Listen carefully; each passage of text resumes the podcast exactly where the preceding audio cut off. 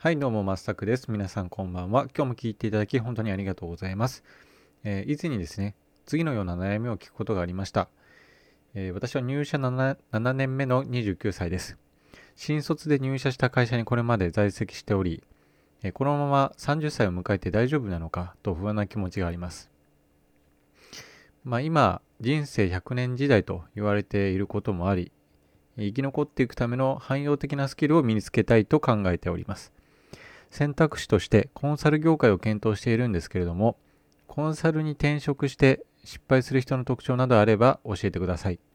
という感じですね。まあ、というわけで本日はコンサル転職で失敗する人の3つの特徴というテーマでお送りします。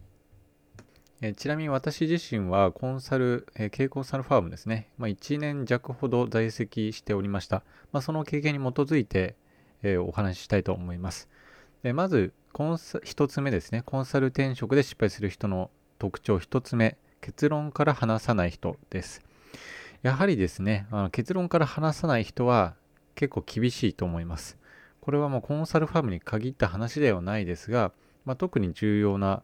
点かなと思います。で結構コンサルファームに転職してきた方々なので全員がロジカルで結論ファーストかと思いきやそんなことはないんですよね。結構前置きが長くて結局何が言いたいのかわからないっていう方も、まあ、一定数います。でそのような方々はマネージャーから毎日鬼のように詰められて瀕死状態になっているっていうのが見受けられます。まあ、私の、えー、席の近くに近くでもないですね、まあ、ちょちょっと離れたところにもですね、まあ、そういう方がいらっしゃってもう毎日鬼のようにマネージャーから詰められていたっていうのはよあの記憶に、えー、ありますね。えー、次2つ目の特徴です。体が弱い、もしくはストレス耐性がない人。まあ、こちらも厳しいかなと思います。というか長続きしないと思います。で、各いう私もですね、その一人でございまして、まあ、1年弱で、ま、リタイアしたというような感じですね。で、というのもですね、やはりコンサルファームってとにかく激務なんですよ。で、クライアントとの定例会とか報告、まあ、結構その中間報告と最終報告って、まあ、2回大きな報告があるんですけども、その、えー、報告が近づく時期っていうのは、まあ、大体深夜2時とか3時まで働くんですよね。まあ、しかも土日も関係ないですから、まあ、作業が追いついてなければ確実に、えー、土曜日、日曜日も労働するということになります。また精神的な部分でも結構詰められます。とにかくもうマネージャーから毎日詰められるんですよね。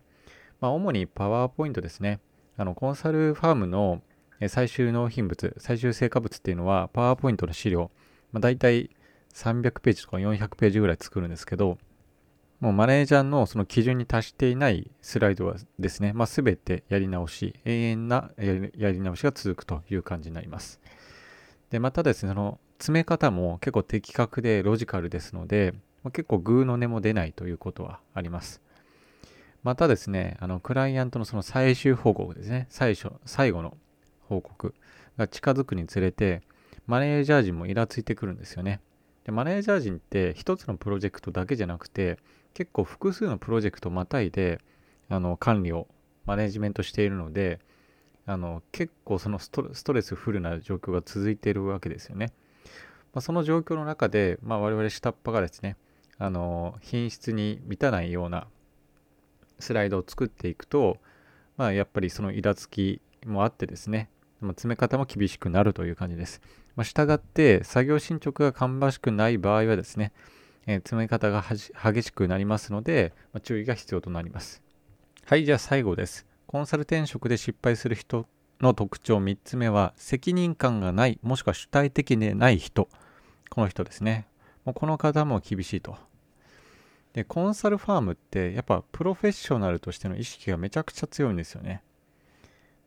でも本当に入社1年目の子、新卒、まあ、2年目、3年目の子でも、その意識ってめちゃくちゃ強くて、本当にここまでやるのかっていうぐらい、まあ、最後の最後まで詰めるんですよね。